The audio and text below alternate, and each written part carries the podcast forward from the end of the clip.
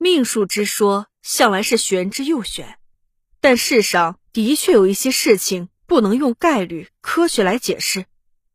明宪宗朱见深有一位宠妃邵姓，杭州昌化人，她生得十分美丽，稍长一点就成了远近闻名的美人。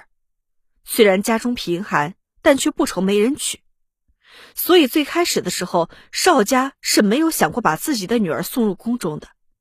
邵氏的父亲一心想的就是将自己的女儿嫁出去，收一笔彩礼补贴家用。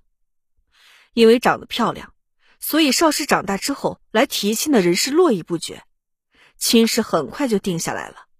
但他的亲事最终还是黄了，因为还没有等到成亲的日子，未婚夫就去世了。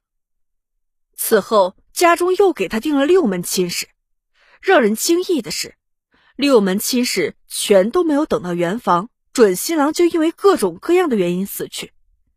一连七门亲事，次次都是以男方早逝告终。就算邵氏长得再漂亮，这下也没人敢来提亲了。人们私下都说邵氏克夫。女儿的名声坏了，家里的情况又不好。邵氏的父亲自然不能将女儿留在家中，最后邵氏被父亲卖给了杭州镇守太监，也是因为这样才得以入宫。邵氏生得漂亮，又知书达理。据说入宫之后，邵氏有一次在房中诵诗，正好被路过的明宪宗听到。少女口音软糯，明宪宗顿时来了兴趣。进了屋子，又发现是个美人儿。邵氏由此得幸，要不说邵氏是天生贵命呢。明宪宗宠幸了她，什么事儿都没发生，邵氏也因此得宠，一路做到了贵妃的位置。但是早先与他定亲的七位平民却没有一个活过圆房之时。邵氏得宠之时，为明宪宗生下了三位皇子，分别是兴献王朱佑元、齐惠王朱佑伦。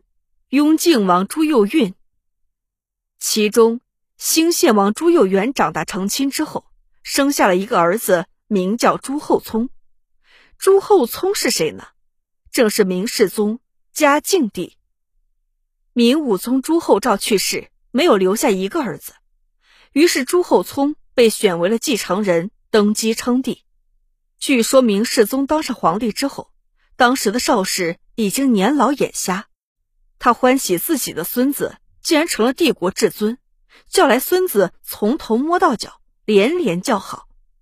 明世宗登基后不久，就发生了历史上著名的大义礼事件，而此次事件的起因是明世宗想要追封自己的父亲为皇帝，但是朝中大臣却认为，明世宗继承的是明武宗一脉的皇位，所以算是过继过来的，自然不能认自己的生父为皇考。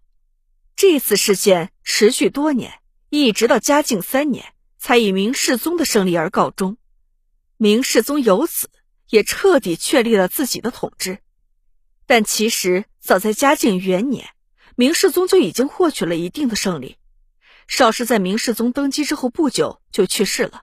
去世之后，明世宗想要将自己的祖母葬入茂陵，当时大臣以祖陵不当树星工作。惊动神灵为由阻止，但是明世宗却根本不听。